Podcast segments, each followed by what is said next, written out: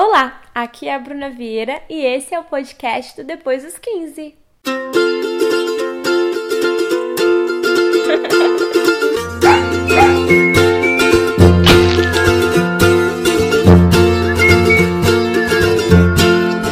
E aí, gente, tudo bem? Como vocês estão? Como vocês passaram a semana? Estava ansiosa para a segunda. Acho que esse podcast faz com que a gente fique ansiosa para a segunda. Já reparou? Ressignificando a segunda. Para isso que o Depois dos 15 existe. Hoje eu decidi falar sobre um tema porque eu estou organizando uma viagem para a cidade que eu nasci, Leopoldina, Minas Gerais. Fica na zona da mata do estado mineiro.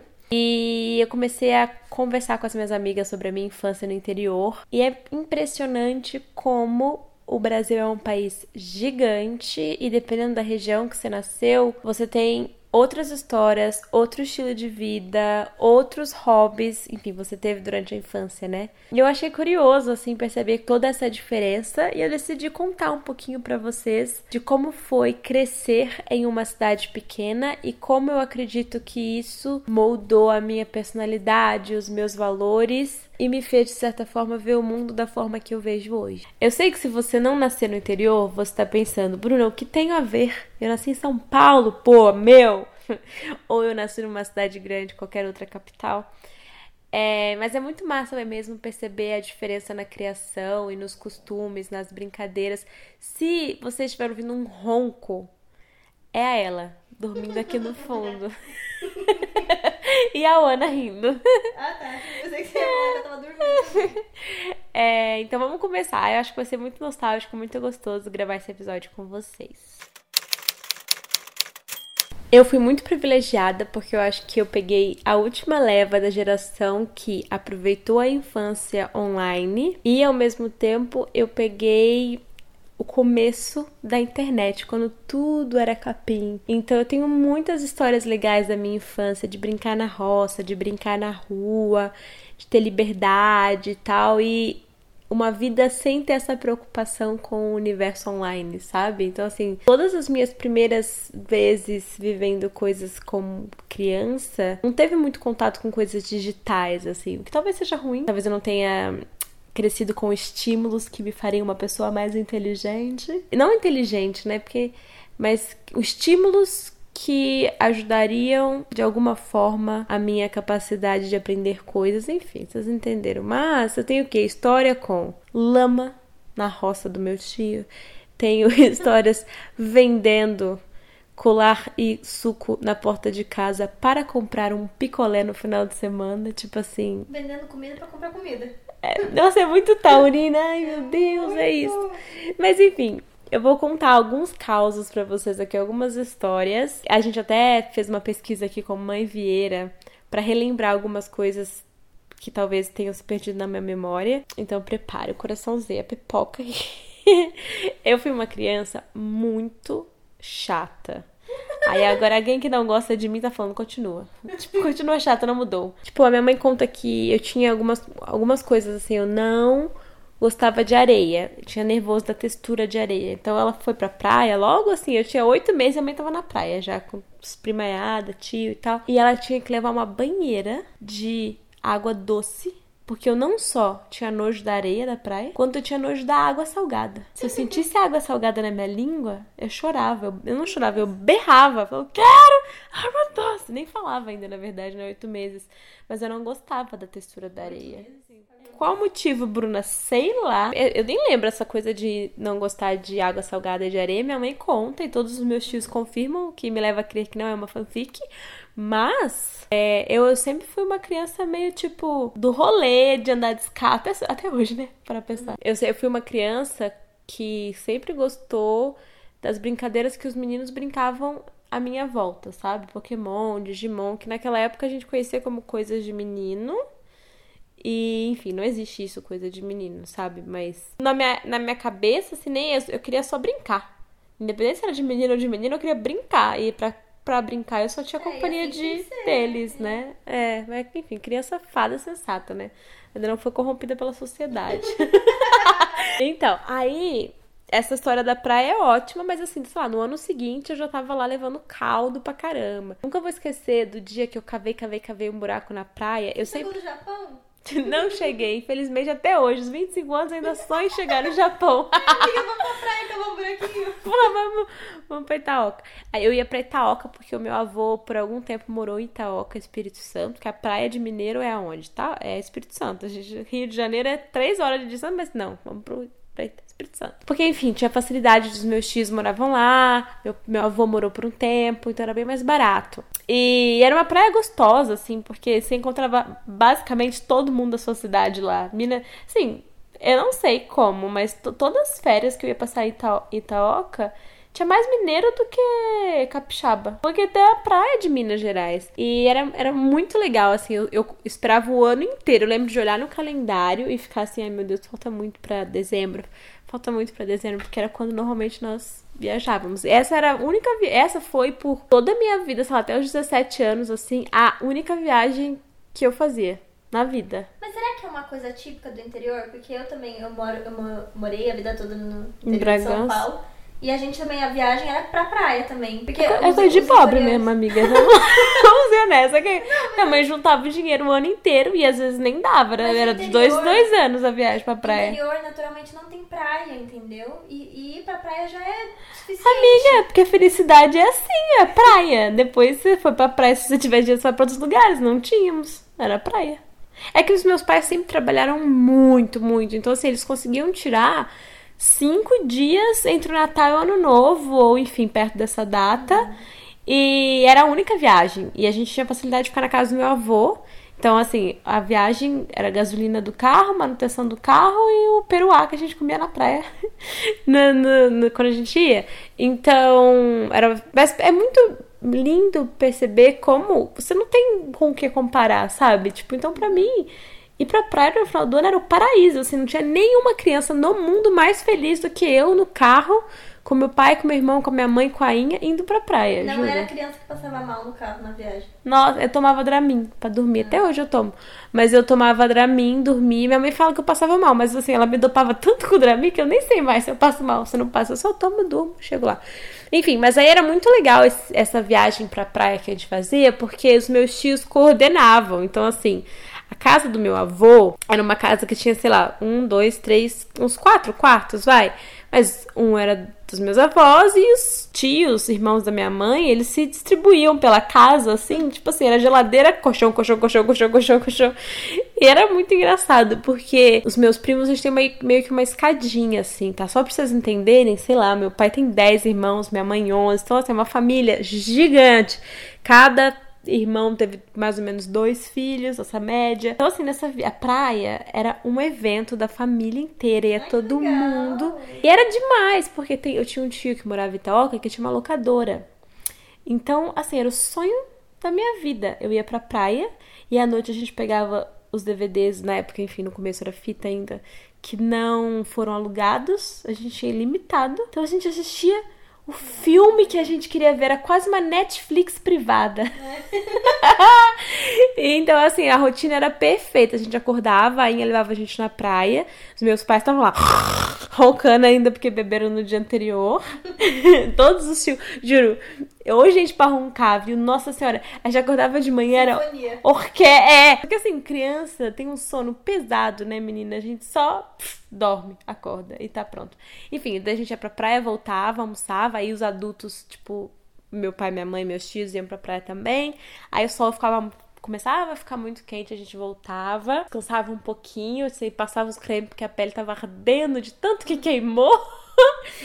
e depois a gente ia pra feirinha que, que acontecia na pracinha. Que era uma feirinha livre, sabe? Então eu sempre arrumava uma miçanguinha, um negocinho pra comprar, assim, tipo, dois reais, que eu ficava feliz da vida. Tipo assim, eu, eu sempre fui um pouco consumista. É triste pensar isso, mas é a verdade. Eu amava comprar umas besteiras. Uma revista de colorir, uma miçanguinha, um colarzinho. Ah, mas eu acho que isso toda criança gosta porque é uma coisa diferente. É. Porque- Quer dizer, toda criança que não tem tanta grana, porque a gente não, tem, não tinha tanto acesso a essas coisas assim. Ai, qualquer tererê eu já tava feliz. É, qualquer tererê. E eu lembro que lá nessa praia, talvez exista até hoje, tinha um fliperama que tinha um joguinho. Sabe aqueles joguinhos de tipo lutinha? Tipo. É, Street Fighter. Meu Deus, as minhas referências. Aí eu jogava e por algum motivo eu ganhava de todos os meus primos.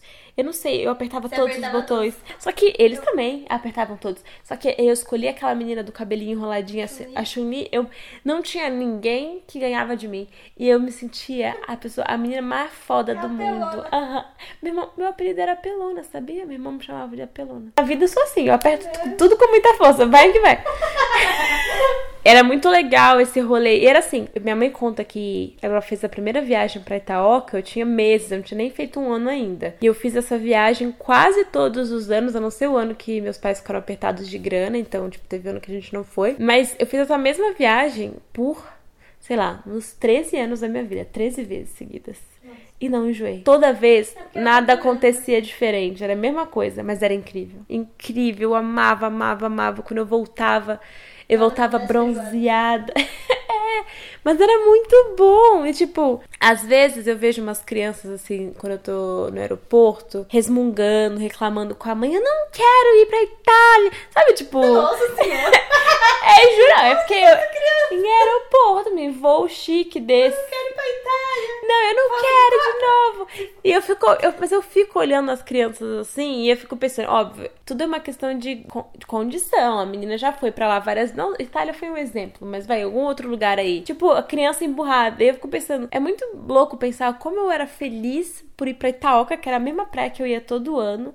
Juro, eu ficava muito, ficava radiante, radiante. Eu lembro assim do gosto do sanduíche da parada que a gente parava no meio do caminho, sabe? Era, era muito incrível tudo pra mim.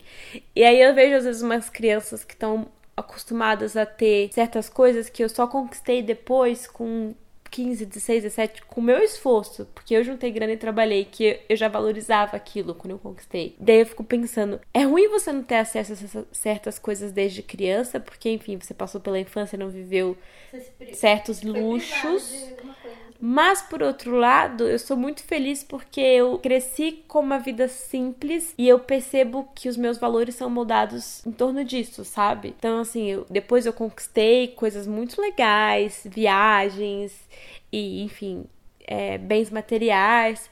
Só que pra mim, eu nunca esqueço do quão feliz eu era quando as coisas eram muito simples. E acho que isso nunca me deixa ir pra muito longe disso, sabe? Tipo, essas lembranças de como tudo era muito legal e eu não precisava de muito dinheiro, é, coisas de marca, todas essas coisas que, enfim, acho que eu serei pra sempre assim. Justamente por ter tido essa criação, sabe? Enfim, mas é, é- talvez seja um pensamento bobo meu, mas quando eu tô em aeroporto, eu fico vendo as crianças fazendo pirraça por umas coisas muito. Eu sei que criança é criança, sabe? Mas, enfim. E aí eu fico pensando, nossa, que sorte eu tive de ter a infância que eu, que eu tive com os meus pais, com a minha família unida e tal. A sua família era uma, é uma grande gritaria que é, mas assim, toda família eu acho que é meio assim, né, gente? Essas viagens de final de ano eram. Acho que são as melhores lembranças. Tipo, a primeira vez que eu fui num show na vida foi no show da NX0 em Piúma.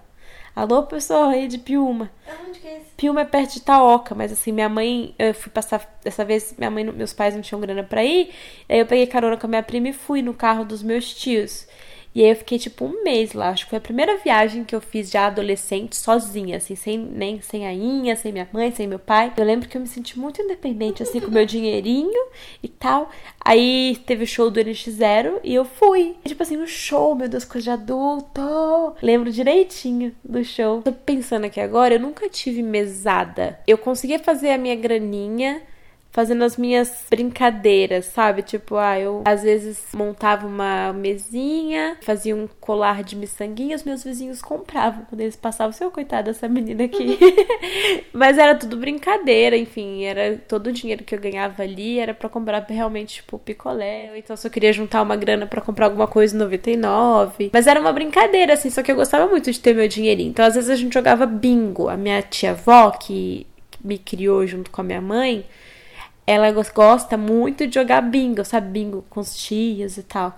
E sempre era apostando 25 centavos. E aí eu sempre tive muita sorte. Então eu ganhava muito dinheiro no bingo.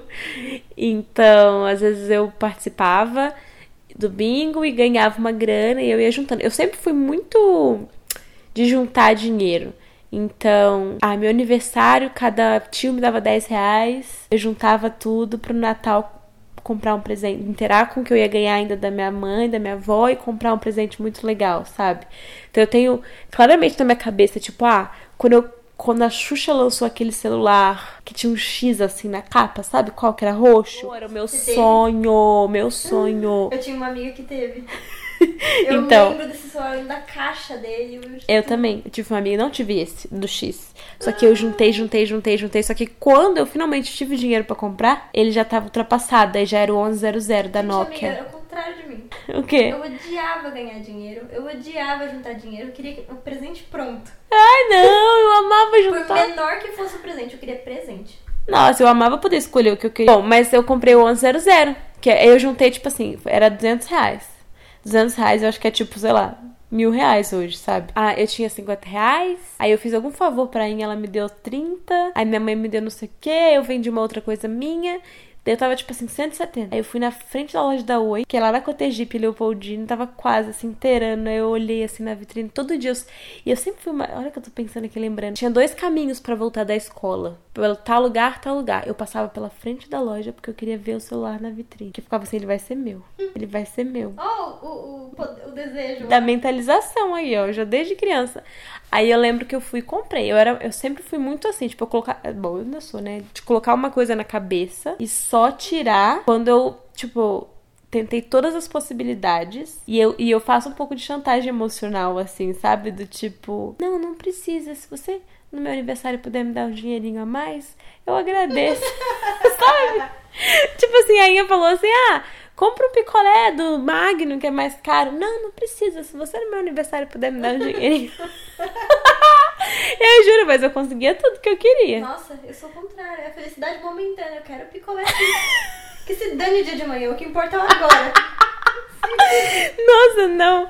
Eu, eu tipo, a minha primeira câmera, eu tenho ela ali até hoje. Aí a, Chi- e a Foi assim também. Quando começou o Fotolog, eu comecei a juntar, juntar. A câmera era tipo 500, demorou muito mais.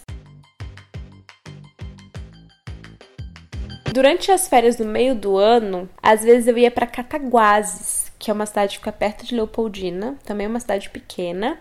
Mas eu tenho uma tia-avó que mora lá, tia Carminha, ícone. E era muito legal passar férias na casa dela, porque ela era muito da zoeira, assim, tipo, nível. Ela fez uma cobra de tecido e durava pela janela pra dar susto nas pessoas. Tia Carminha era tudo. Aí, Gente, a- o pessoal sem Facebook era demais. é, olha só, no zap, é, hoje em dia deve estar onde? No Facebook. no zap no compartilhando fake Não news. deve estar fazendo cobra de mentira. Mas, mas que perigo, né? Podia passar alguém na rua e levar um, ter um infarto, a pessoa com medo de cobra. Mas aí ela contava histórias de terror da noiva, que às quartas aparecia no corredor da casa dela. Enfim, era cada dia uma história nova. Acho que ela tinha muito tempo livre, a tia Carminha. E ela costurava pra fora. Ela era costureira. E aí ela fazia com as sobras da calça jeans, tipo assim, ela um ajuste na calça de alguém, aí sobrou tecido. Aí ela fazia uma bolsinha pra mim. E lá na casa dela tinha tecido. Então eu comecei a pintar. Aí eu pegava a barra das calças que sobrava, ela fechava embaixo, colocava um barbantinho assim, uma cordinha e virava uma bolsa. Então eu customizava as bolsas. E eu fazia umas pinturas inacreditáveis de feias, porém, na minha cabeça, na época, era lindo, lindo. Tinha umas técnicas de sombra, que aí eu comecei a comprar umas revistas de pintura. Amiga, eu tive tantas fases. Tipo assim, umas revistas de pintura. Como fazer um girassol. Porque aí você tem que misturar o, o laranja com o branquinho aqui pra fazer a sombra. Juro, no final das contas, assim, umas três férias depois, quando começou essa tendência, eu já tava bordando com miçanguinha. Juro, colocando textura. Franjinha, sabe franjinha de couro? Aprendi a recortar e colar. Enfim, tia Carminha é arte, artista. E era muito pra ela e falou assim. artista. Mas era muito legal, era muito divertido passar esse tempo. E sem contar que ela fazia umas coisas muito gostosinhas de comer. Então, assim, café da manhã, tinha umas coisas boas, amava. E ela era sócia do Clube do Moinho, que era um clube que eu podia ir. Amava também o Clube do Moinho. Toda Tudo. cidade tem um clube assim, né? Que a galera vai no clube. Vai, é. É, mas era uma coisa meio, meio chique, assim, eu não meio tinha, não. elitista, É. assim, né? Eu só ia quando alguém me levava. Sim, na minha cidade era a mesma coisa. Isso na minha infância, depois mais tarde ficou mais barato. Você só porque na minha cidade tem dois clubes. Tem um clube Leopoldina, que era, é um clube, enfim, um pouco mais popular, e o clube do Moinho. Gente, eu acho que eu confundi. O Clube do Moinho, viajei. O Clube do Moinho é de Leopoldina, o de Cataguases eu não sei o nome, eu acho. É. Enfim, você de Cataguases, como chama o Clube de Cataguases? Conta pra gente esqueci. Apesar de minha família ser muito grande, tem alguns tios, assim, que eles tiveram uma presença muito importante na minha infância e na minha criação e tal. Tipo, não só de passar momentos, mas de dar exemplos mesmo. A gente esquece como criança aprende, absorve e observa comportamentos, sabe? Tipo, muitas decisões que nós tomamos depois de velhos, assim, na vida da gente, meio que sem saber a gente tem como base coisas que nós vimos quando éramos crianças, sabe? Parando para pensar em tudo isso, é muito lindo perceber como exemplos da minha infância, adolescência, tipo exemplos em casa mesmo, sabe? Dos meus pais, dos, dos meus tios, dos meus avós. Porque a gente acha que ah, tem que educar a criança, tem que explicar para ela. Mas na verdade criança observa e absorve muito do que ela vê, ela reproduz o que ela vive, sabe? Então eu sei que muito do que eu sou hoje é um resultado de todas essas pessoas que me deram exemplos de como ser, de como se comportar em determinadas situações. Então é muito lindo ver como eu sou um, um resultado de cada um desses tios. Um pouquinho louca, talvez, tia Carminha, mas felizes, né? É isso que importa. Bom, Leopoldina é uma cidade pequena onde você faz basicamente tudo a pé. Tem alguns bairros que são mais afastados, mas o bairro que eu nasci, eu morei numa casa só minha vida inteira. E isso eu acho muito legal. Porque, quer dizer, quando eu morava numa casa só, eu sempre ficava imaginando como será que é ter mais de um quarto na vida? Como será que é? Agora que eu já tive 158 quartos, eu tô assim, mano, não aguento mais quarto diferente, só quero ficar num quarto, pelo amor de Deus. Não aguento mais pôr minhas coisas em caixa. Mas foi muito legal porque eu conhecia bastante o meu bairro. Eu tinha muitos amiguinhos em volta. Então, eu ia pra escola, meu pai me levava, porque a minha minha escola ficava no alto de um escadão, assim, que às vezes era roots. É, quando eu era criança, meu pai me levava, enfim, porque eu não podia ir sozinha. E meu pai tinha um esquemão com o nosso vizinho, que meu, nosso vizinho, eles tinham filhos, mais ou menos a mesma idade que eu e meu irmão. Então eles faziam um acordo. Um dia meu pai levava, um dia o pai da minha amiguinha levava. Um dia meu pai levava. Então era legal, porque às vezes eu ficava lá na frente da casa do Tatai, que chama Tatai. Grande Tatai. A filha dele, ela, ela me segue, a Aline. Beijos, ali. O Pedro também, que é o irmão dela. A gente ia pra aula juntos, assim, nós quatro. E aí era com o vizinho, assim, e esse é o único contato que eu tinha com ele, tipo, indo pra aula, voltando da aula. Meu irmão, caso vocês não saibam, posso fazer um episódio com ele um dia. Ele é três anos mais velho que eu. Só que, como ele faz aniversário bem no final do ano, é, na escola eram dois anos de diferença só. Então, nós estudamos, tipo, na mesma escola por algum tempo. Porque, enfim, no ensino médio ele foi para outra escola, eu ainda fiquei nessa primeira. Quando eu fui pra mesma escola que ele no ensino médio, ele formou, né? Mas nós nunca fomos de andar juntos, assim, no intervalo e tal. A gente, na escola, e aí? Quando a gente se esbarrava assim no recreio. E aí? eu juro. Ele não deixava eu andar com ele, com os amigos dele. Meu irmão era mó popular. Eu, eu, é bizarro isso. Meu irmão é mó quietão hoje em dia, né? Mas ele era popular na escola, cheio de amigos. E eu hoje sou toda serelepe, falo um monte na escola, era eu e eu. tipo, a minha rotina basicamente era acordar, ir pra escola, e aí eu lembro da, claramente das tardes que duravam anos que eu olhava assim, nossa, tá, vai passar vídeo, tá passando jornal, daqui a pouco mais video show, daqui a pouco o filme. Juro, parecia que era uma vida entre cada programação da Globo. Uhum. E aí eu lembro de ab abrir o mesmo armário lá de casa, não é a estante. Eu abria a estante da sala e falava, qual vai ser a bagunça que eu vou fazer hoje? tipo assim, o que eu vou fuçar na casa e irritar a minha mãe? Porque eu, eu quando eu ficava entediada, eu arrumava uma. Minha mãe falava, tá inventando moda. Eu, eu adorava inventar uma moda. Então eu pegava assim, um vaso branco, pintava. Aí eu pegava uma revista, recortava. Sabe? Tipo, eu amava achar coisas na casa para que eu pudesse explorar a minha criatividade. Eu tive alguns amiguinhos, assim, mais próximos. Por muitos anos eu era amiga de duas meninas, tipo, a gente era um trio. Porque nós estudamos juntas no. no... Ah, e tem uma história muito boa. Que a escolinha que minha mãe tentou me colocar, calma que essas meninas já vão entrar, é mais ou menos como eu as conheci. É, na escolinha que minha mãe me colocou, era meio que na frente de casa, só atravessar a rua. E ela me levou lá, tipo, no maternal, e eu chorei. Tipo, não quero ficar aqui, me leva embora, me leva embora.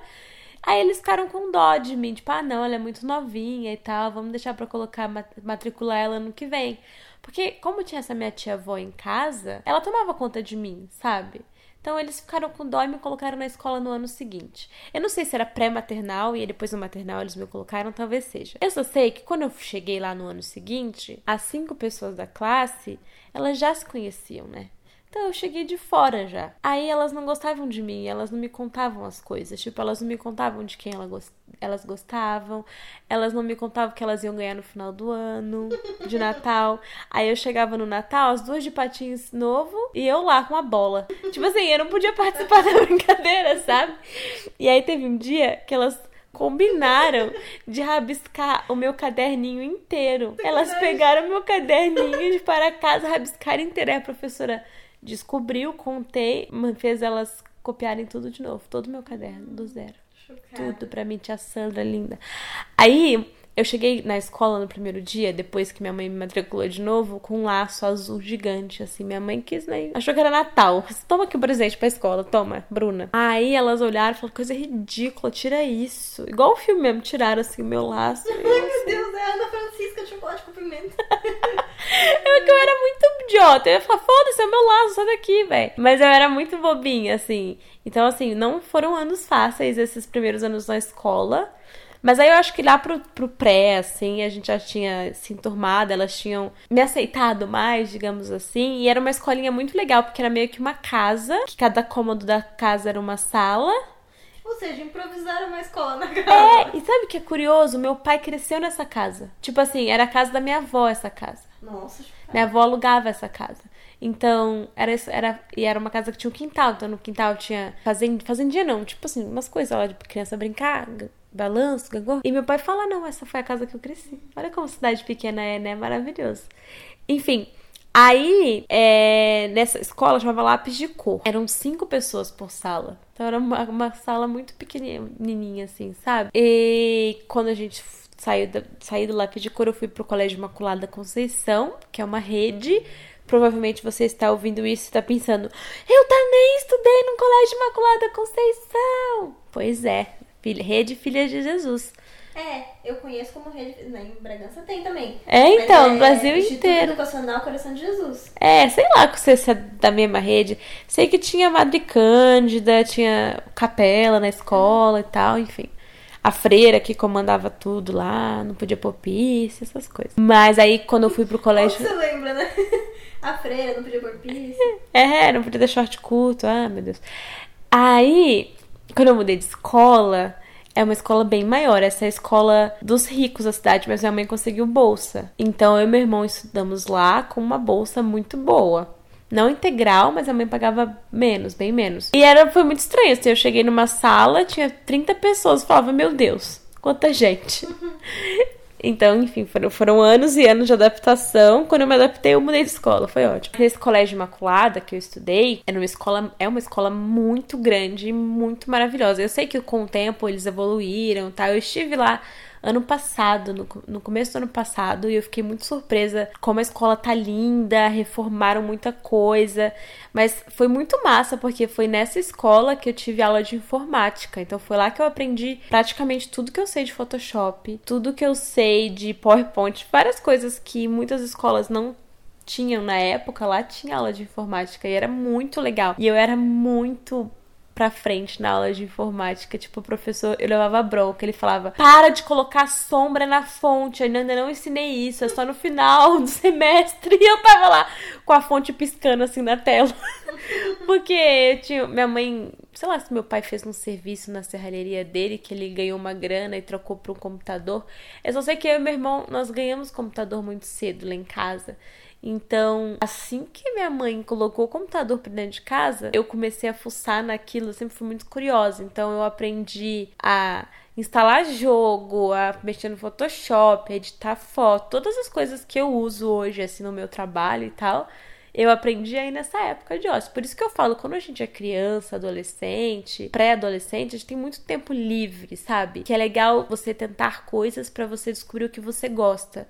Porque é numa dessas que você descobre uma profissão, descobre uma carreira ou descobre um hobby que você ama muito. Porque depois você vai ficando mais velho, não vai tendo tempo. Você começa a ficar sem tempo sem paciência, com ódio do mundo, e aí você só quer saber de, tipo, chegar em casa e dormir. Então, nessa época, eu era muito empolgada com absolutamente tudo. Eu, eu queria aprender tudo, fazer tudo. Eu tinha tempo para isso, né? Porque, enfim, eu não tinha que me preocupar com contas a pagar. E, enfim, né, nesse colégio eles estimularam bastante essa parte. Pensa que na época nem todo mundo tinha computador em casa. Acho que na minha sala, é, sei lá, um terço das pessoas tinha computador em casa e era do pai. Tipo assim, você podia no máximo usar uma vez no final de semana, mas não era computador da criança, sabe? Então era uma coisa ainda muito distante que falando assim para alguém que cresceu com iPad, com tecnologia, é tipo, nossa, que estranho. Tipo, a gente não tinha acesso a como a gente uhum. tem hoje, sabe? Mesmo o celular da época, quando começamos a ter acesso ao celular, era tipo assim, para mandar SMS pra sua mãe saber onde você tá. Porque torpedo era, cara, 15 centavos cada torpedo. Eu, mas assim, a gente zoa, brinca, mas eu acho ótimo, sabe? Porque o WhatsApp, eu não acho que o WhatsApp nem tive, talvez no terceiro ano do ensino médio. Mas eu passei por todos esses anos assim, sem ter esse grupo de WhatsApp, sem ter celular, sem ter rede social tão forte assim na minha vida. E eu acho que de alguma forma isso foi bom para mim, porque quando começou a acontecer foi muito aos poucos. E foi uma decisão minha. Fazer parte das redes sociais foi uma decisão minha, entendeu? Então não era uma coisa que já existia e eu só, tipo, tava ali. Eu, eu fui mergulhando, tipo, um pezinho, dois pés, o corpo inteiro, né? Afoguei. É. E é muito, era muito legal, porque no interior ninguém sabia o que era blog, nem sabia que era rede social. E eu tava lá já fazendo meus, meus lookinhos do dia no meio da estrada, era ótimo. E no interior, pelo menos no meu interior, nós temos algumas festas tradicionais da cidade, tipo exposição agropecuária, que acontece anualmente. Meus pais sempre falam que na época deles era muito melhor, mas era divertido na minha época também. Que tinham shows de uma, tipo à noite, aí durante o dia tinha parque de diversão, que era o quê? Uma roda gigante, uma barca e o samba. Sabe aquele vídeo de uma menina rodando num brinquedo que ela quase cai? Tinha esse. Que ela quase cai ou vai sair na calça jeans? Esse, esse mesmo, esse mesmo. É. Tinha esse. Tinha esse lá em Leopoldino, no samba. Eu morria de medo, mas eu fui uma vez. Foi ótimo. Nunca, não, minhas calças continuaram no corpo, graças a Deus. Bastava meu bullying já. Mas esses negócios você ia com a família ou ia com a amiguinha? Eu ia, não. Eu ia com a família final de semana. Era rolê, tipo assim, passar, comprar um crepe, comprar uma maçã do amor. Minha mãe me dava 10 reais. Ela falava assim: ó, é 10 reais que eu vou te dar hoje, tá? Não adianta me pedir, não. E olha como é boa essa criação. Porque você vai com a criança e não fala quanto ela pode gastar, a criança quer isso, quer aquilo. Minha mãe falava, antes de sair de casa, é 10 reais. Você decide o que você vai comprar. Então eu ficava assim a exposição inteira, tipo, pensando: será que eu compro isso? Será que eu compro aquilo? Será que eu compro aquele outro? Aí no final eu não comprava e voltava com 10 reais pra casa. e juntava para o presente de Natal. Mas era muito divertido. E tinha, tem também a Feira da Paz, que era um, é uma feira com barraquinhas de diferentes países. Cada barraquinha tem comida típica de um país. Então, tipo, a Itália tem macarrão. É o Epcot de Leopoldina. É... Olhando dessa perspectiva, amiga, é quase, bem parecido mesmo. E eu nunca esqueço o dia que eu experimentei gelo seco pela primeira vez, eu engasguei, e eu achei que eu ia morrer flutuando por aí, porque só tinha gás dentro de mim, eu não sabia administrar. Você sabe o que é o gelo seco? Gelo seco é o gás, né, em formato sólido. E todo mundo tava tomando refrigerante, eu falei, não, não quero refrigerante. Aí eu pedi água com gelo seco. Só que o que eu não gosto muito é o gás porque eu gosto de refrigerante sem gás. Então, quando eu coloquei o gelo seco, que tava todo mundo brincando, porque você sabe que gelo seco sai fumacinha da sua boca quando você coloca ele na boca. Então eu achei aquilo um barato. Todo mundo. Na época tava passando aquela novela Beijo do Vampiro. Tava todo mundo parecendo um vampiro e eu não, velho. Aí eu pedi, falei, moça, você pode me vender só o gelo seco? Ela, claro, dois reais. Aí eu comprei e coloquei na minha água, mas a minha água ficou como? Com gás. Uhum. E aí eu fui pôr na boca pra ficar saindo a fumacinha e eu engoli. Só que foi tipo pior sensação do mundo. Por quê? Porque você começa a inflar e se você não sabe administrar o gás, Que é tipo assim, ir pra um cantinho e dar uns pum. Fudeu, minha irmã! Fudeu, velho! Você tá igual aquele filme Up, só que você é você. É a tia Guida do, do Harry Potter no filme 3. Porra! E aí eu morrendo de vergonha porque eu tava com vontade de peidar. Eu juro que Ai, traumas, enfim, dos parques. E aí, enfim, era divertido. Os parques, hoje, obviamente, que eu tenho o referencial da Disney, que eu na época nunca imaginei que um dia eu ia poder visitar a Disney. É muito bizarro isso, né? A gente falou isso no Perdidas no Recreio, que as meninas elas sonhavam em conhecer a Disney. E para mim era uma coisa tão distante, tão distante que francamente eu nem sei se eu sabia que existia um parque da Disney nessa época, nem sei, acho que não. Para mim era assim, o Parque de Leopoldina, tá ótimo. E a referência de tipo Parque dos Sonhos era o Hop Harry ou a Terra Encantada. Que mesmo assim o Hop Harry eu nunca fui. Hop Harry me convida, velho. Era um sonho de infância.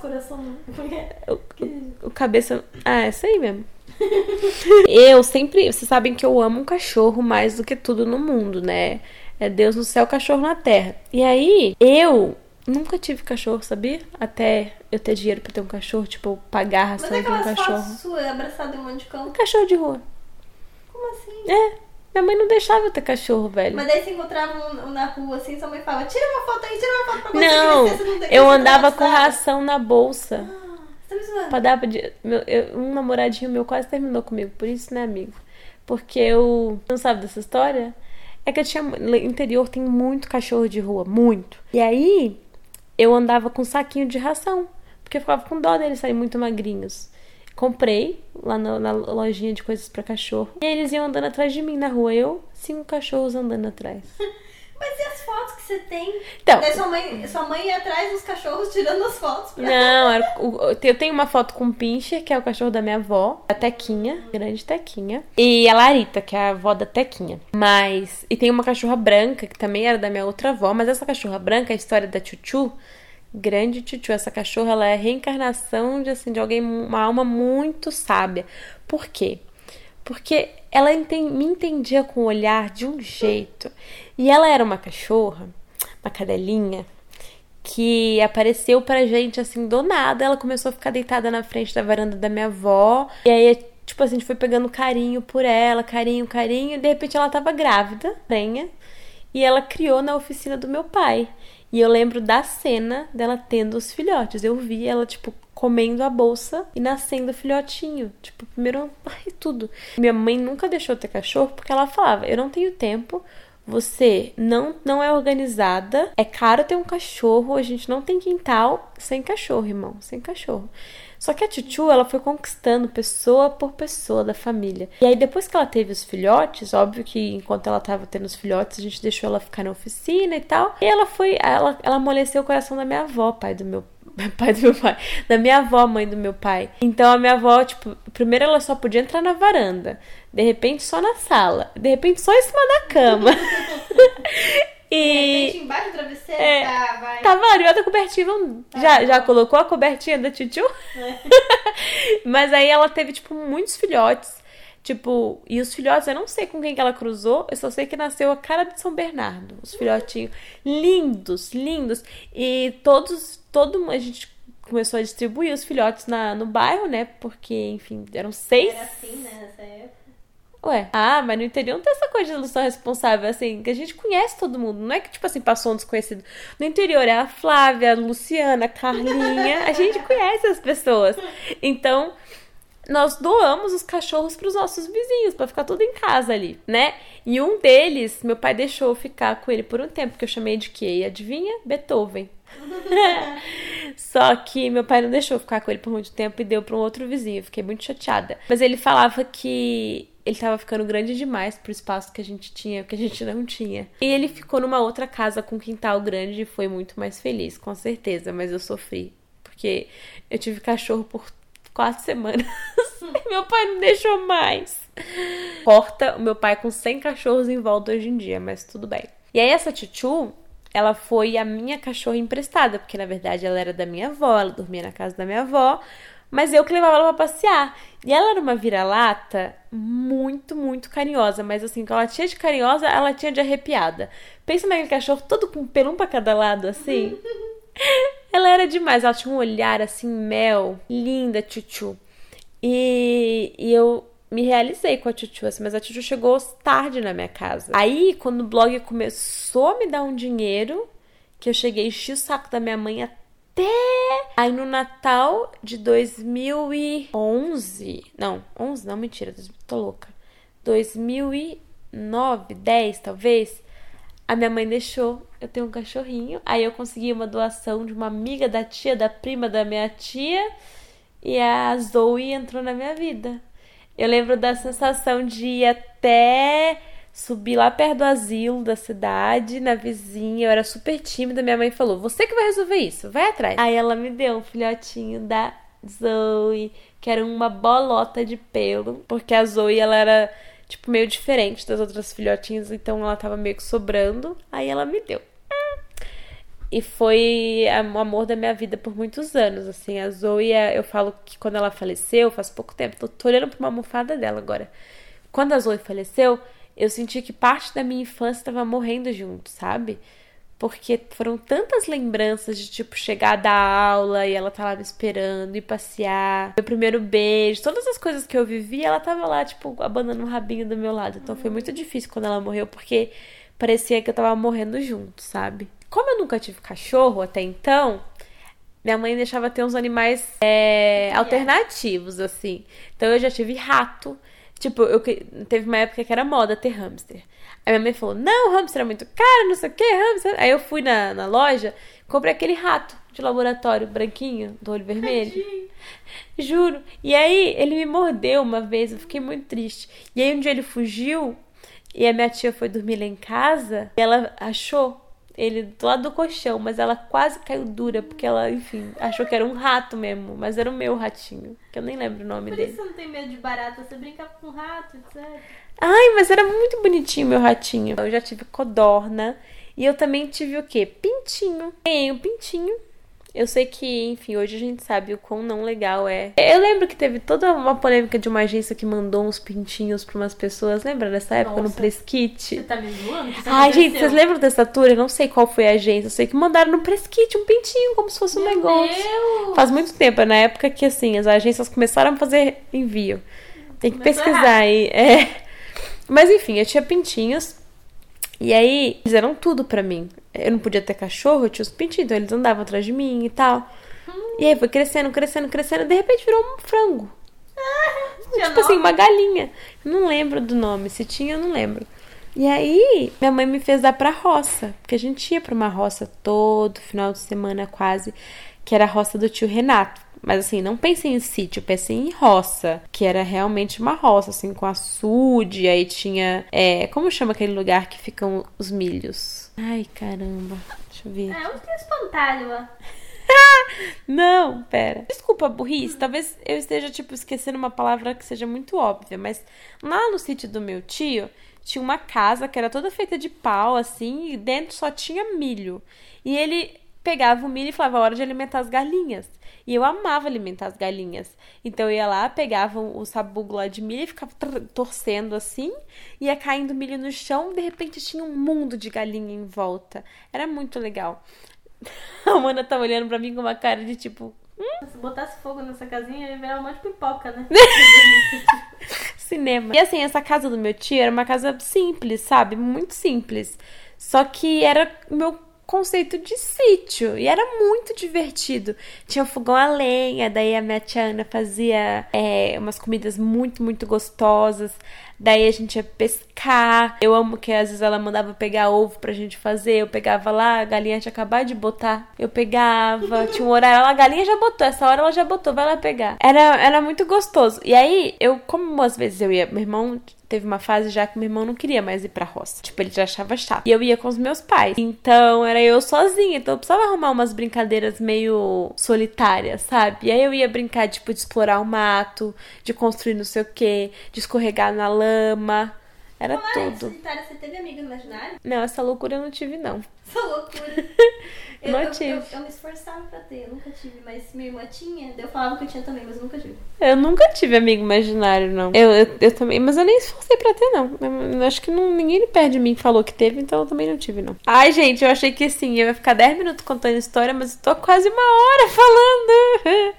Tudo. E eu acho que eu nem lembrei de absolutamente todas as histórias. Agora tem alguns tópicos que nós separamos aqui. E eu queria que vocês respondessem aí também, ou nos comentários lá do Instagram, arroba depois dos 15 porque eu quero saber a resposta de vocês. Eu vou dar a minha, mas eu vou esperar a sua também, tá bom? Lembra aí, anota aí pra você responder depois no seu celular, enfim. O que eu mais sinto falta dessa época é. Acho que o que eu mais sinto falta da minha infância é o sentimento de não tenho nada pra fazer. É, juro pra você que é. Porque, tipo, eu sempre tenho alguma coisa pra fazer hoje. Sempre tenho. Tipo assim, eu tô aqui gravando esse podcast, mas eu poderia estar é, respondendo e-mail, eu poderia estar escrevendo, enfim, compromissos de trabalho. E eu sempre tenho coisa pra fazer. E eu amava, na, na época era o que eu mais odiava, né? Aquele sentimento de tipo, putz, essa tarde é gigante, eu tenho livre até chegar a próxima hora, hora da janta. E, e o que, que eu vou fazer com o meu dia? E esse é um sentimento que eu acho que faz mu é muito importante pra criança, sabe? Eu, te, eu tava conversando com uma amiga esses dias lá em Palo Alto, que lá eles os pais, assim, que trabalham muito e eles visam muito ter filhos prodígios com muitas habilidades e eles ocupam muito a criança. Tipo, a criança tem um, um schedule, uma agenda muito cheia, sabe? Tipo, aula de piano, aula de programação, aula de não sei o quê. Então a criança não tem tempo livre. E eu falei justamente isso com minha amiga. Muito louco pensar que criança não tem tempo livre, porque é o que eu mais sinto falta da minha infância, ter tempo livre. Então, e olha que eu arrumava coisa para fazer o tempo inteiro, mas era gostoso esse sentimento de eu existo, eu preciso arrumar um motivo para estar tá aqui, sabe? Ter essa, essa liberdade, assim, às vezes hoje no dia a dia eu preciso me policiar pra, ok, esse é meu tempo livre, eu vou fazer talvez nada, mas eu não vou fazer coisas de trabalho. A idade que eu lembro que mais gostei de ter, putz, 11, 12 anos. Que foi uma época que a gente virou sócio do clube e eu ia pro clube com a minha amiguinha. Mas era muito divertido, assim, é, essa rotina. De a, a escola ainda não era muito difícil. não tinha muita letra ainda na equação de matemática. Então eu acho que essa idade. Eu me divertia muito. E eu ia pra casa da minha amiguinha, a gente, tipo, cada dia brincava de uma coisa. Então a gente chegava lá e, meu, você também tinha umas brincadeiras meio pervertidas com as bonecas?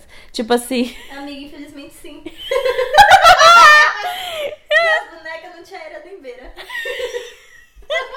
Acho que todo mundo, né? Né? É engraçado, eu não sei de onde a gente tirava isso, mas eu e minha amiga, a gente brincava. Eu não cheguei a brincar muito de. Da onde a gente tirava isso? Você já viu o programa do Gugu? Juro! Umas brincadeiras que a gente, tipo, sabia que a gente não deveria estar brincando daquilo. Mas eu me sentia culpada depois, você não se sentia? Sei lá. Aí vinha uma culpa cristã em mim. Eu ficava tipo, ai meu Deus, eu vou colocar a roupa dessa Barbie aqui logo, porque não é de Deus. e nunca aconteceu da sua tia. A sua tia chegar e você tá brincando com ela. Aí você só pega ela, joga as duas no chão assim caiu. Ai, tá sem roupa aqui. Ai, meu Deus. Ela tomando sol. Ai, mas e quando não era boneca? Às vezes eu brincava, chegou uma certa idade que eu brincava que eu era a mãe das bonecas. Não, tinha, porque assim, aqui a gente tá falando de Barbie, sei lá, que a Barbie era adultinha e ela tinha namorado. Mas teve uma época da minha vida que eu brincava com as minhas amiguinhas que, tipo assim, a gente tinha um trabalho, a gente saía trabalhar e eu tinha um namorado. E aí a gente construía a casa. Então eu falava, não, eu tô aqui namorando com meu, com meu marido. Ah, Só que, tipo assim, não aconteceu nada, que era só eu. Era só eu. Era só eu. Daí, aí a gente, quando encontrava com a amiga no shopping no dia seguinte, porque era no outro cômodo da casa da minha amiga, e amiga, como foi ontem com o Léo? Aí, tipo assim, tá vendo? Eu falei que não tinha. Eu tive amigos imaginários, eu tive boys imaginários. A sensação De tipo assim, bem isso que você falou, cada uma tá na sua casa e eu ficar pensando assim, agora eu tô aqui com meu marido. E eu ficava feliz, sabe? Feliz. Eu nem sabia o que eu estaria fazendo com o marido, mas eu ficava tipo esperando o tempo passar, tipo, jantamos, estamos. Sabe, tipo, Estamos nus? Você, fala- você pensava assim? Estamos nus? junto. A criança vai pensar, estamos juntos. Sei lá. É engraçado porque todas essas lembranças, brincando de boneca, elas nunca estão na minha casa. Eu sempre ia pra casa dessa minha amiguinha. Porque ela tinha a casa dela e tinha um quintal. E nesse quintal tinha tipo dois quartinhos que a mãe dela usava pra pôr bagunça e brinquedo. Então era onde eram as nossas casinhas, sabe? Então era perfeito, porque de fato existia uma cidade no quintal dela. Era a casa dela, a minha casa, aí a gente montava o shopping. E a minha, meu sonho sempre era ser secretária, porque eu amava, achava chique ter uma mesa. Sério. Tipo assim, uma mesa com telefone de mentira, com um bloquinho. E eu falava, estou trabalhando. Aí eu sempre tinha um chefe homem. Ai, que olha, olha como tá na Não. cabeça da menina. Um chefe homem. Aí o meu chefe falou pra fazer blá blá blá blá blá. Olha Nossa, só. pra mim, dentista era muito mais legal. Aquelas aparelhagens, Ai, meu- dente. Não é, não, eu não era dentista, não, eu era sempre secretária. Eu amava ter uns bloquinhos. Como eu não tinha muitos brinquedos, assim, tipo bonecas, sabe uma coisa que eu fazia? Sabe supermercado? Não sei se em São Paulo tem isso, mas acho que sim. Aqueles panfletos, assim, com as promoções. Uhum. Eu recortava e fingia que era o arrozinho da Barbie. Como eu não tinha ou arroz de fato, tipo, de brinquedo da Barbie ou da Polly, ou tal, eu recortava aquilo e imaginava que ela colocava na mãozinha dela, era só um papel. Ah, mas perfeito. Era muito bom, porque eu tinha. Não sei como eu nunca tive essa ideia. Eu, tive um, eu tinha um mercado inteiro de brinquedo, era só recortar. Perfeito. Eu brinquei muito de Barbie, sabia? Eu tinha Polly, aí com a Polly eu fazia isso, vai. Tipo, é engraçado, eu não sei porquê. Eu tinha duas Pollys, que minha mãe, ela guarda até hoje. As Pollys. Ela fala, eu vou guardar essa pras minhas netinhas. Eu falei, Ih, mãe, as netinhas, elas não vão ter mais paciência, eu acho, pra brincar. Né? Daqui a, sei lá, 10 anos, 5 anos, sei lá quantos anos minha mãe vai ter netinha. Dá pra Barry, ela vai adorar. Dá pra ela. Vai durar dois segundos. O que você mais gostava de comer na infância? Angu. Angu. É uma criança típica, né? Eu sou. Mas é, era a minha comida favorita. A Inha sempre conta. A Bruna, quando era criança, a primeira palavra que ela falou é angu, angu. Uma- angu, gente, pra quem não sabe, é tipo uma polenta, só que molinha ainda. Mas não era o que eu mais gostava de comer. Eu, eu gostava muito de ovo. A minha mãe chamava de gambá.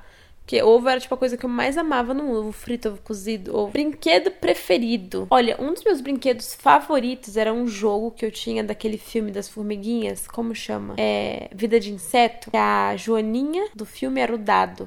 Você apertava assim, piscava, e, tipo, quatro, três. Eu não sei onde foi parar esse jogo. Ele desapareceu da minha vida. Se você está escutando esse podcast e roubou o meu jogo da vida de inseto, devolva-me. Ele faz falta. Eu ia mostrar ele pros meus filhos e netos. E aí, tipo, algum dia bizarro ele sumiu, sei lá, numa mudança. Era muito divertido. Era um jogo enorme, assim, que era tipo um livro. Aí você ia passando as páginas do livro, tinha o jogo, sabe? E aí tinham as fases que eram baseadas nas cenas do filme. Era o jogo mais legal do mundo e ele sumiu. Você tinha as maquininhas da Eliana? Muito caro, amiga. Baixa renda não tinha, não. Eu tinha uma maquininha de chiclete da Eliana. De fazer chiclete? Não, na verdade era mentira. Vinha um tablete de chiclete e você carimbava ele. Daí quando acabava o tablete não tinha Que bosta, hein? Eu, eu- de todas que eu podia escolher, eu escolhi a pior de todas. Nossa! Não, eu tinha uma, mas acho que não era Eliana. Tinha uma que fazia sorvete. Ah, Mas não é. Eli- Eliana, não, eu acho. Mas era legal. Mas Eu acho não- que a mais legal era de chocolate, de fazer chocolate. Nossa, tudo. Nossa, eu acho que eu queria ter essa máquina até hoje. Sim! tinha máquina de tricô também. Nossa, mas é, uma, uma prima minha tinha uma vez, ela me deu.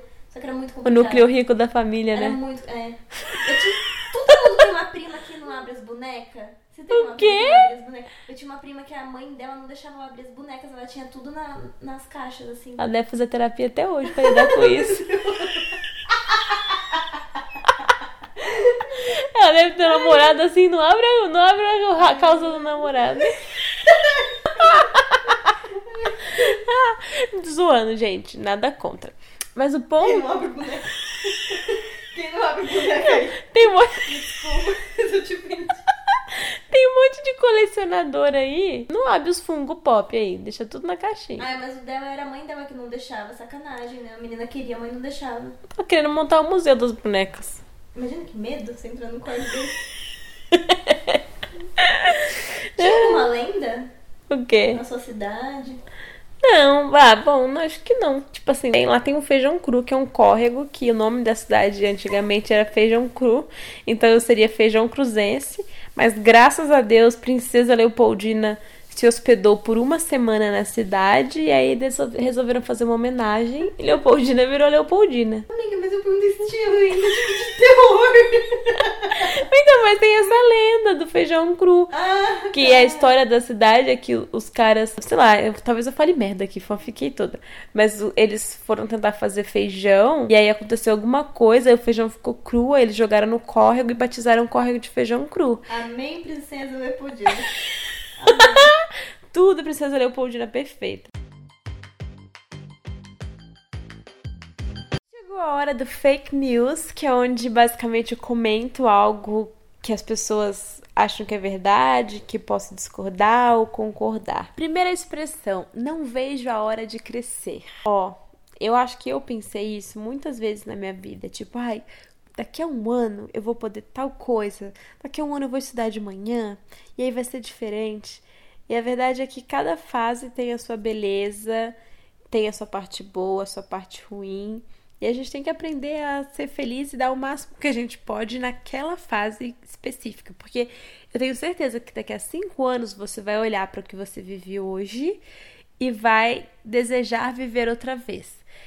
Quando eu assisti aquele filme About Time, Questão de Tempo, que tem a mensagem do filme é mais ou menos essa, de você aproveitar o agora. Enfim, eu não tô com medo de dar spoiler pra vocês, mas assistam e depois vocês voltem aqui.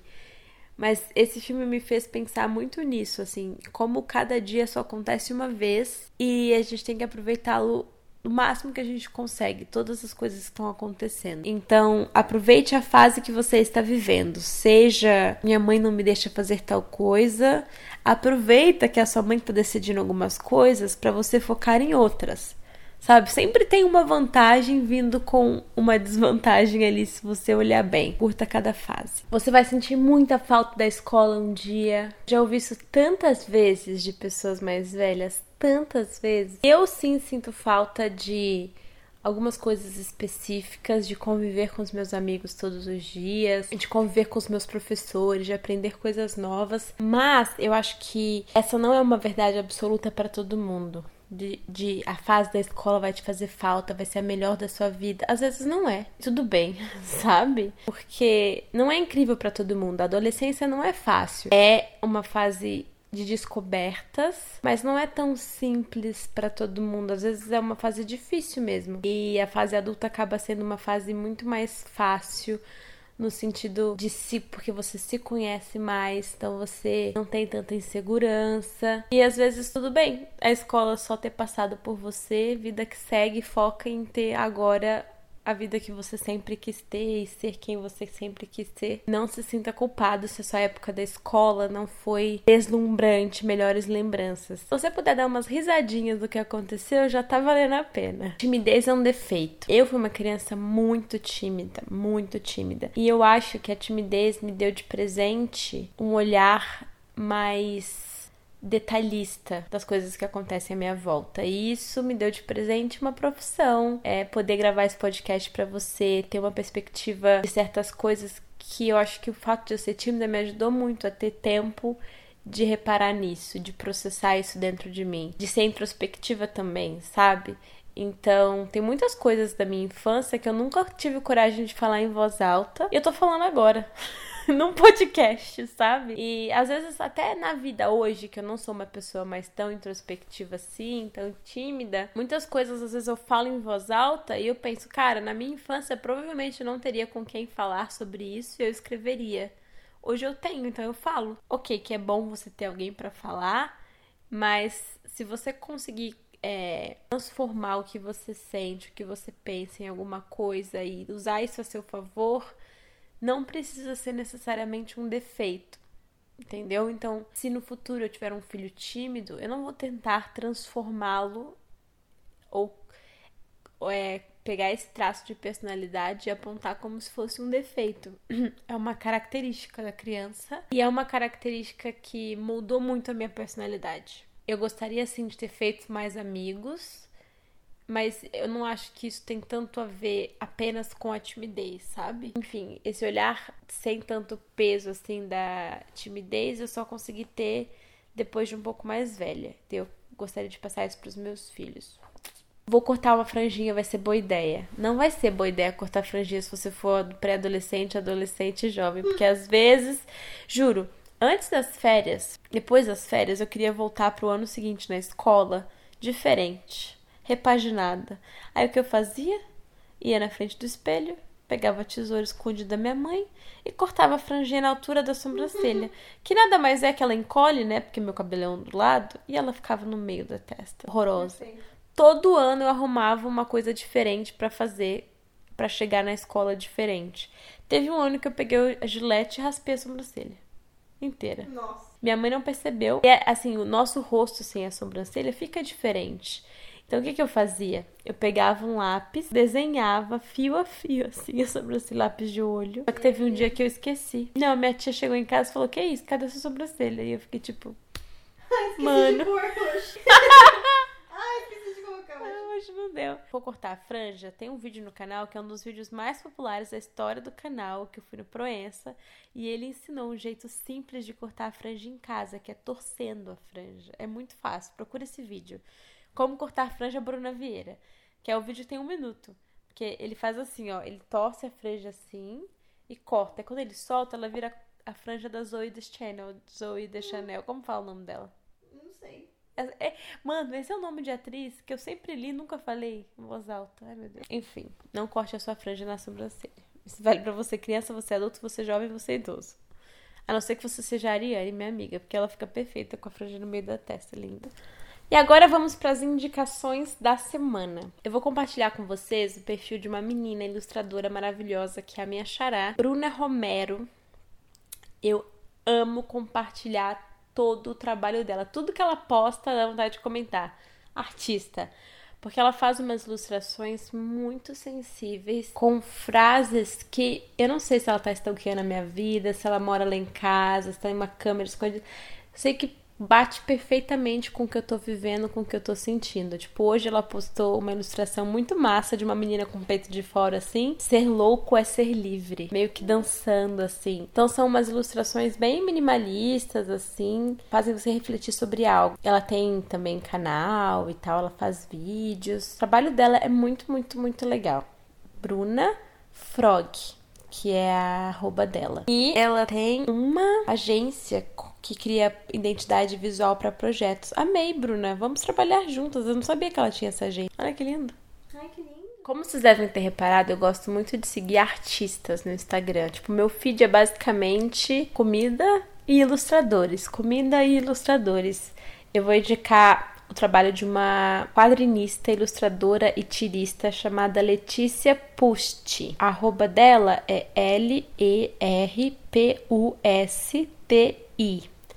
E ela faz uns quadrinhos, umas tirinhas muito, muito gracinhas.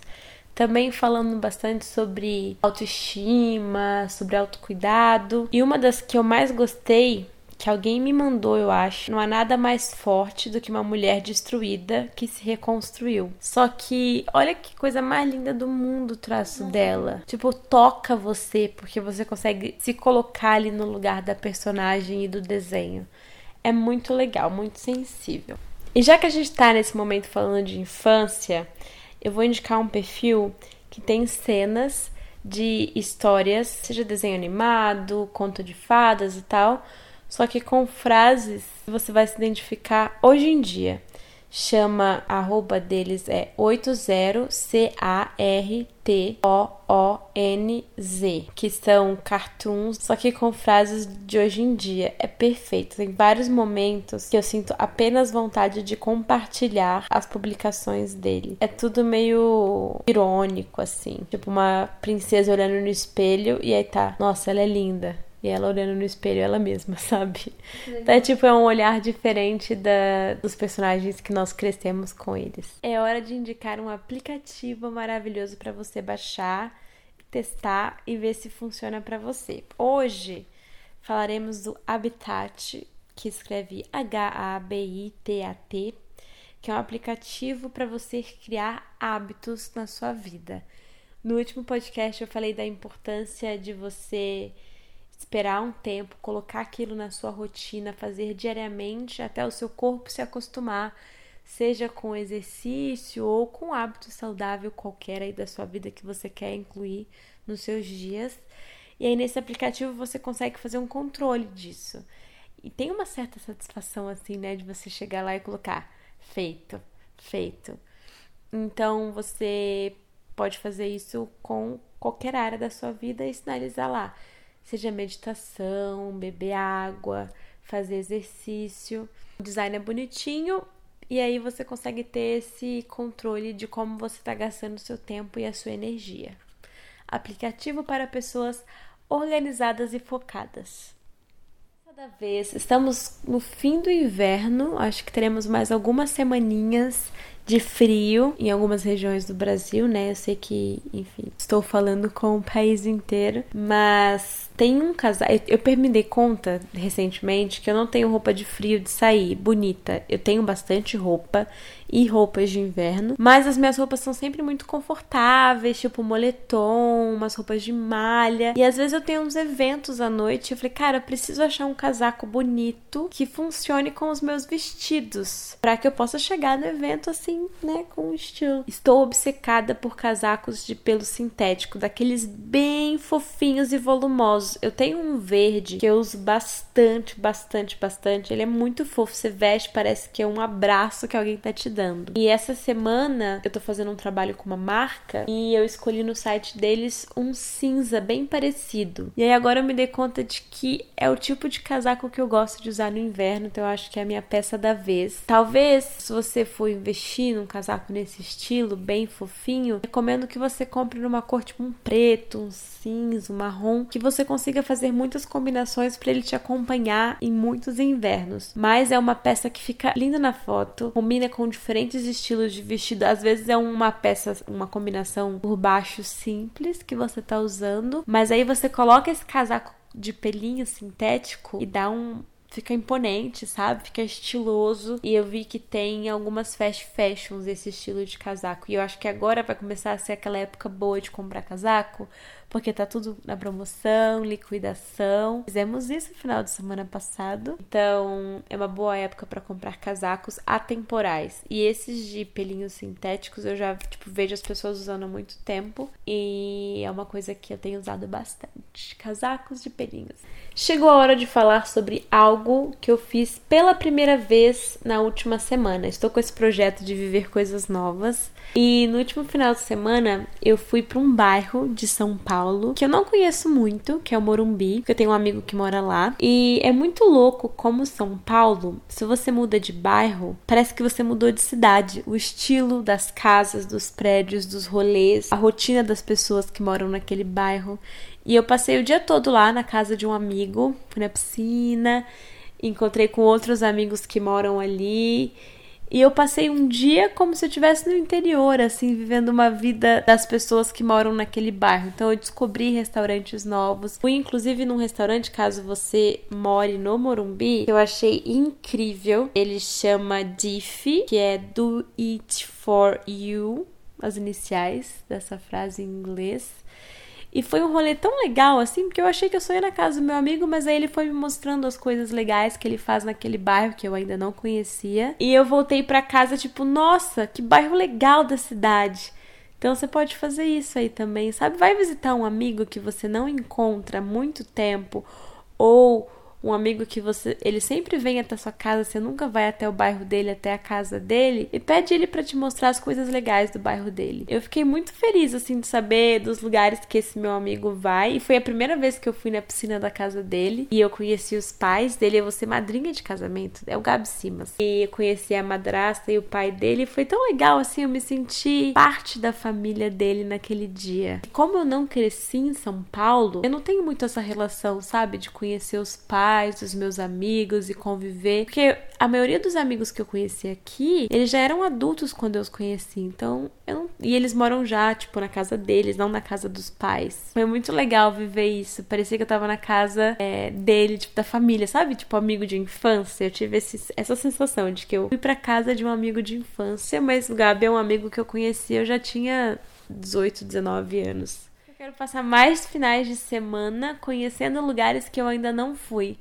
Tipo, restaurantes que eu ainda não fui, pracinhas que eu ainda não fui, fazendo rolês que eu ainda não fiz. Hora de Entre Amigas!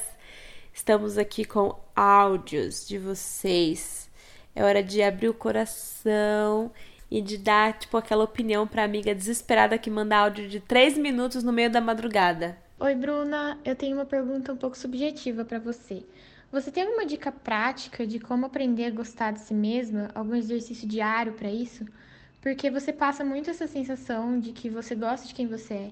E eu acho isso muito incrível e muito saudável. E eu sei que eu preciso fazer as pazes comigo mesma, é uma coisa que eu tento fazer na terapia já tem dois anos, mas é uma coisa muito difícil para mim também. É, parece que eu vivo numa guerra interna e infinita dentro da minha cabeça. E só que assim, eu só enxergo os meus defeitos e mesmo as minhas qualidades eu não consigo ver como qualidades, eu vejo como umas características que qualquer outra pessoa poderia ter, sabe? É... Enfim, eu queria uma dica sua, porque eu gosto muito de você, me identifico muito com seu conteúdo. E é isso. Um beijo. Ai, que linda! Queria ser sua amiga, queria que a gente fizesse rolê pra ter uma longa conversa. Te entendo muito e não se sinta mal. Eu acho que a maioria das pessoas sente isso que você tá falando, mas nem todo mundo consegue falar isso em voz alta. Então acho que você já tá trabalhando isso dentro de você. Você falou que faz terapia, ajuda bastante. Mas algo que, que eu penso muito é: eu passei muito tempo achando que as minhas características, como, como eu falei nesse episódio mesmo, tipo timidez, características minhas eram defeitos. Eu chamava de defeitos, sabe? E isso, só de você chamar algo uma característica sua de defeito, parece que você já olha para ela com um olhar de tipo preciso melhorar ou preciso apagar, preciso disfarçar isso. Então, para de chamar isso de defeito sempre que der, sabe? A gente esquece do poder das palavras e dos nossos pensamentos. Tenta não focar tanto nas coisas que você não gosta e sim nas coisas que você gosta. Eu sei que você disse que, ah, mas as coisas que eu sou boa, é, parece que é qualquer coisa. Mano, não é qualquer coisa a gente esquece que só nós podemos contar a nossa própria história e ver o mundo da forma que nós vemos. Muitas coisas que a gente não tem coragem de falar, elas morrem dentro da gente porque Simplesmente a gente escolheu deixar aquilo só pra gente. Não ache que algo que você tem, que faz parte de você, não é bom o suficiente. Tem que ser bom o suficiente para você, para você poder é, trabalhar isso. Se você acha que você consegue ser melhor ou que você deveria ser melhor em algo, seja o seu corpo, o seu jeito de ser, a forma que você leva a vida, primeiro você tem que gostar do que você tem, aceitar e então usar a sua energia, o seu tempo para melhorar se você achar que tem que melhorar. Mas o primeiro passo não é querer ter algo que você não tem, é olhar para o que você tem e trabalhar com o que você tem, sabe? É, por exemplo, vai, a minha maior dificuldade da infância era não ter amigos, não ter muitos amigos. Mas eu tinha uma ou outra amiga que andava comigo. Só que na minha cabeça eu tinha que ter as amigas populares da sala. Eu passei tanto tempo frustrada por não ser amiga das populares da sala, por não fazer parte daquele grupo, que eu esqueci de olhar para as meninas que estavam ali do meu lado, sabe? E talvez elas não tinham um papo que eu achava que as outras meninas teriam ou tinha alguma coisa que fazia com que eu não me sentisse 100% bem na companhia delas. Mas o ponto é, eu precisava olhar para elas e entender que elas eram as pessoas que estavam ao meu lado e nos momentos difíceis estavam conversando comigo. Você entende como às vezes a gente está tão focado numa coisa lá fora que a gente esquece de olhar em volta e perto da gente quem realmente está do nosso lado ou o que a gente realmente tem? Isso para mim é muito. Eu consigo colocar, tipo, exemplificar no meu corpo, sabe? Coisas que eu não gostava no meu corpo que foram parando de ser tão importante, tipo, não é mais a primeira coisa que eu olho quando eu olho pro reflexo do espelho. Porque eu gosto tanto de outras coisas, sabe? Eu gasto a minha energia tanto elogiando outras coisas, celebrando outras coisas, celebrando o fato de eu ser desengonçada, celebrando o fato do meu cabelo estar tá meio desorganizado, porque acho que isso torna o torna único. É que a gente tem essa coisa, ah, eu preciso me encaixar e ser como as outras meninas e tal. Só que eu comecei a achar muito massa ser diferente, muito massa ser única. Então, tipo, eu vou na academia, tem um monte de menina lá que tem um estilo ou veste um estilo de roupa. Eu adoro ir pra academia com cabelo um pra cada lado e as roupas super coloridas. Tem sim esse sentimento, desse estranhamento de eu sou diferente de todo mundo aqui.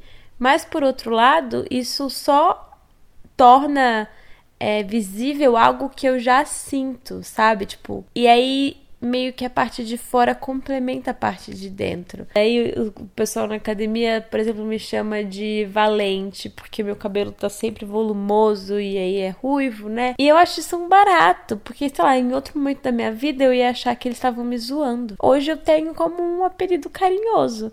Então é tudo como você encara as coisas. Eu tento hoje encarar tudo da forma mais leve, não levar as coisas tão a sério e tem, tem me feito muito bem. Então, acho que o exercício diário é não levar as coisas tão a sério.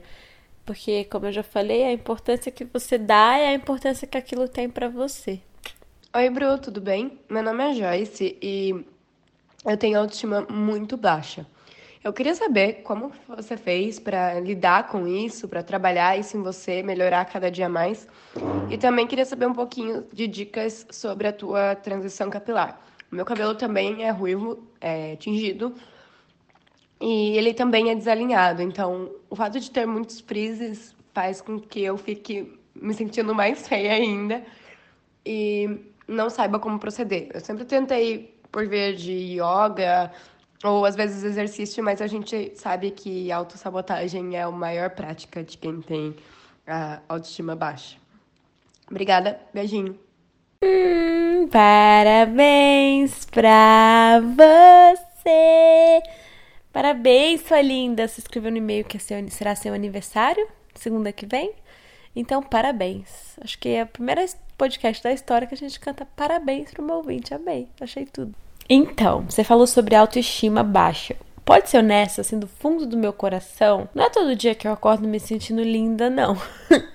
Muitas vezes eu acordo, até aqueles videozinhos que eu faço assim na frente do espelho lá dançando, alguns deles, tipo, depois eu olho e falo, nossa, esse dia tinha passado um trator em cima de mim, sei lá, dormi mal, ou tô com muita espinha, coisas que, enfim, mexem com a autoestima da gente. Acho que espinha é o motivo principal, assim, esse ano eu tive muita espinha. Minha pele, em algumas fases, eu tinha tipo 10 espinhas inflamadas ao mesmo tempo na minha bochecha e eu nunca tive espinha, então foi uma coisa que mexeu muito comigo, sabe? Plus o cabelo, que ele é meu cabelo ondulado, ele é desorganizado e eu já aceitei. Só que as duas coisas ao mesmo tempo, nossa, fez com que eu olhasse tipo no reflexo no espelho e falasse: o que, que tá acontecendo comigo? E eu acho, e fez, faz parte do meu processo, eu acho, de trabalhar isso, é falar sobre isso com as pessoas. Então, quando eu pego o celular e gravo um stories e falo sobre esse assunto, não quer dizer que eu resolvi todos os meus problemas e eu não tenho nenhum problema com autoestima. Mas quer dizer que eu tô dando um passo em direção a algum lugar onde eu tenho coragem de falar sobre isso com alguém. É óbvio que no meu caso também é conteúdo, também vira trabalho, porque vira pauta dos conteúdos que eu posto, mas ter coragem de falar sobre isso já é alguma coisa. E isso, assim como eu faço no Instagram, você tá fazendo em vir aqui falar comigo, então, tipo, tipo, parabéns por se sentir à vontade de falar sobre isso em voz alta com outra pessoa. É um processo, eu acho que não tem ninguém no mundo que se sente perfeito o tempo inteiro. E se essa pessoa existe, provavelmente ela já fez muitas e muitas e muitas plásticas. e ainda assim ela deve estar tá querendo fazer outra. Eu acho que ser humano, a gente vive num processo de estranhamento, assim. Tipo, existir não é simples, sabe? Então, fases, as coisas mudam. É, principalmente pra mulher que tem uma pressão muito, muito grande. É um processo para todo mundo. Por isso que quando alguém vira e fala, ah, eu decidi fazer tal tratamento pra espinha, decidi colocar silicone, decidi alisar meu cabelo. Não dá pra gente apontar e dizer, ai, fulano é corajosa, ciclano não, porque ela não teve coragem ou porque ela você entende como a pressão é diferente para cada pessoa e como tudo bem se você decidir o que é melhor para você? Quando você olha dessa perspectiva, eu sinto que fica um pouco mais leve, sabe? Independente da decisão que você tomar, seja mudar o seu cabelo, cortar o seu cabelo, definir o seu cabelo, não definir o seu cabelo. Uma coisa que me ajuda muito e que eu tenho reparado que é incrível é como a mídia vira uma chavinha na nossa cabeça. E eu vou dar como exemplo essa última série que tá todo mundo comentando Euforia, tipo o cabelo da Zendaya nessa série da personagem da Zendaya ele é todo ondulado, né? Tipo, desalinhado. A série inteira ela tá com cabelo que nem o meu. A nossa textura de cabelo é bem parecida. Eu achei tão incrível ter uma personagem tão é, importante que os jovens estão falando tanto com o cabelo assim. Porque, juro, se essa série fosse gravada há 10 anos, eles teriam só feito uma escova no cabelo dela a série inteira. E eu achei massa como compõe a personalidade da personagem, o momento que a personagem tá vivendo e como as pessoas admiram a atriz e a beleza dela como ela é, ondulada. E eu acho que é isso que você tem que fazer, colocar mais referências de pessoas que se amam e que se aceitam na sua vida, no seu feed, nos filmes que você assiste, porque eu acho que com o tempo, não é que você vai se sentir perfeita de um dia para o outro, mas você vai perceber que você não precisa se amar e e gostar de cada detalhe seu o tempo inteiro, sabe? Você pode focar em outras coisas e é, tem que ser natural. Não adianta você forçar e falar, eu queria me amar muito. Não é assim que acontece. Tipo, se alguém te fizer acreditar que é assim, não é. E quando eu apareço sem maquiagem e com cabelo pro lado e pro outro, feliz, é simplesmente porque eu foquei em outra área da minha vida e aquela insegurança ali diminuiu, tipo, não tem mais aquela importância gigante que tinha. Então, tipo, beleza, acordei com 10 espinhas no rosto, mas também acordei com dois e meios de trabalho muito legais, aí um evento à tarde, aí eu encontrei com uma amiga num café e foi super legal e eu fiquei muito feliz. Aí depois eu tive uma aula de escrita criativa e foi muito legal. Você entende como tem muitas outras coisas no dia que tornam a vida mais bonita, não só um rosto lisinho? Que na minha visão era só queria acordar sem nenhuma espinha, meu Deus. E aí você vai meio que tirando a importância de certas coisas, sabe? Acho que isso faz diferença. E o meu cabelo, é, com a tinta e tal, ele mudou bastante a textura. Até esses dias uma menina comentou: Nossa, parece que seu cabelo tá muito seco, não sei o quê. Daí eu falei: Gente, a tinta, a tinta resseca, eu hidrato, vou no salão sempre que dá, faço máscara em casa, mas no geral, o cabelo ondulado, como ele tá fora do cachinho ali, ele vai ter frizz e as pessoas que não entendem ou que não têm o cabelo com essa curvatura vão comentar. Faltou tal coisa, faltou tal coisa, faltou nada, meu cabelo tá perfeito aqui na minha cabeça, eu, hein, faltou é, sobrou é tempo aí pra opinar, mas é normal. E eu, honestamente, eu amo meu cabelo desalinhado, ruivo, eu acho que combina muito, muito, muito comigo. Eu, eu tenho uma cisma, tipo assim, ah, eu tenho, não gosto que apareça minha orelha, e aí eu ainda tenho que trabalhar essa insegurança, ainda não lidei. Mas no geral, eu acho que meu cabelo desalinhado conta a minha história também, sabe? Tipo, mesmo que seja a história do acordei atrasada. é, a pessoa já sabe que eu tô sem tempo, irmão. Ah, ó, vocês estão mandando um e-mail escrito. E o legal aqui do podcast é ouvir a voz de vocês, porque vocês me escutam por mais de hora. Eu mereço escutar a voz de vocês. Então, ó, faz assim. Manda um áudio para uma amiga ou para você mesmo no WhatsApp e encaminha o áudio por e-mail, clica nas, nas três bolinhas e encaminha para o nosso e-mail, que é entreamigas@ depois dos 15.com. Daí eu vou escutar o seu áudio e comentar aqui. E você pode falar sobre qualquer assunto, não precisa ser o tema do último podcast, não. Pode ser algo que tá acontecendo aí. E aí você tem até um minuto para resumir o que você quer me falar. Porque senão, muito longo também, eu não consigo ler mais de um. Ler não, né? Escutar. e é isso, o podcast chegou ao fim. Tipo, três, quatro manhã. Sabe o que eu tô sentindo? Que. Sabe quando sua amiga dorme na sua casa e você fica conversando com ela até tarde e vocês têm que começar a falar baixinho assim, porque senão sua mãe vai acordar puta da vida? Eu sinto que esse podcast foi um pouco disso. Lembrando fases da vida. Espero que tenha sido legal para vocês. Estou curiosa para saber como foi a sua infância e as histórias mais engraçadas. Provavelmente eu esqueci algumas coisas que serão lembradas com os comentários de vocês. Então, se vocês gostaram desse episódio, compartilhem no Instagram e comentem, porque aí eu posso fazer parte 2 no futuro próximo, tá bom? Um beijo e espero vocês no Instagram, arroba Bruna Vieira, ou lá no depois dos 15.com. Tchau!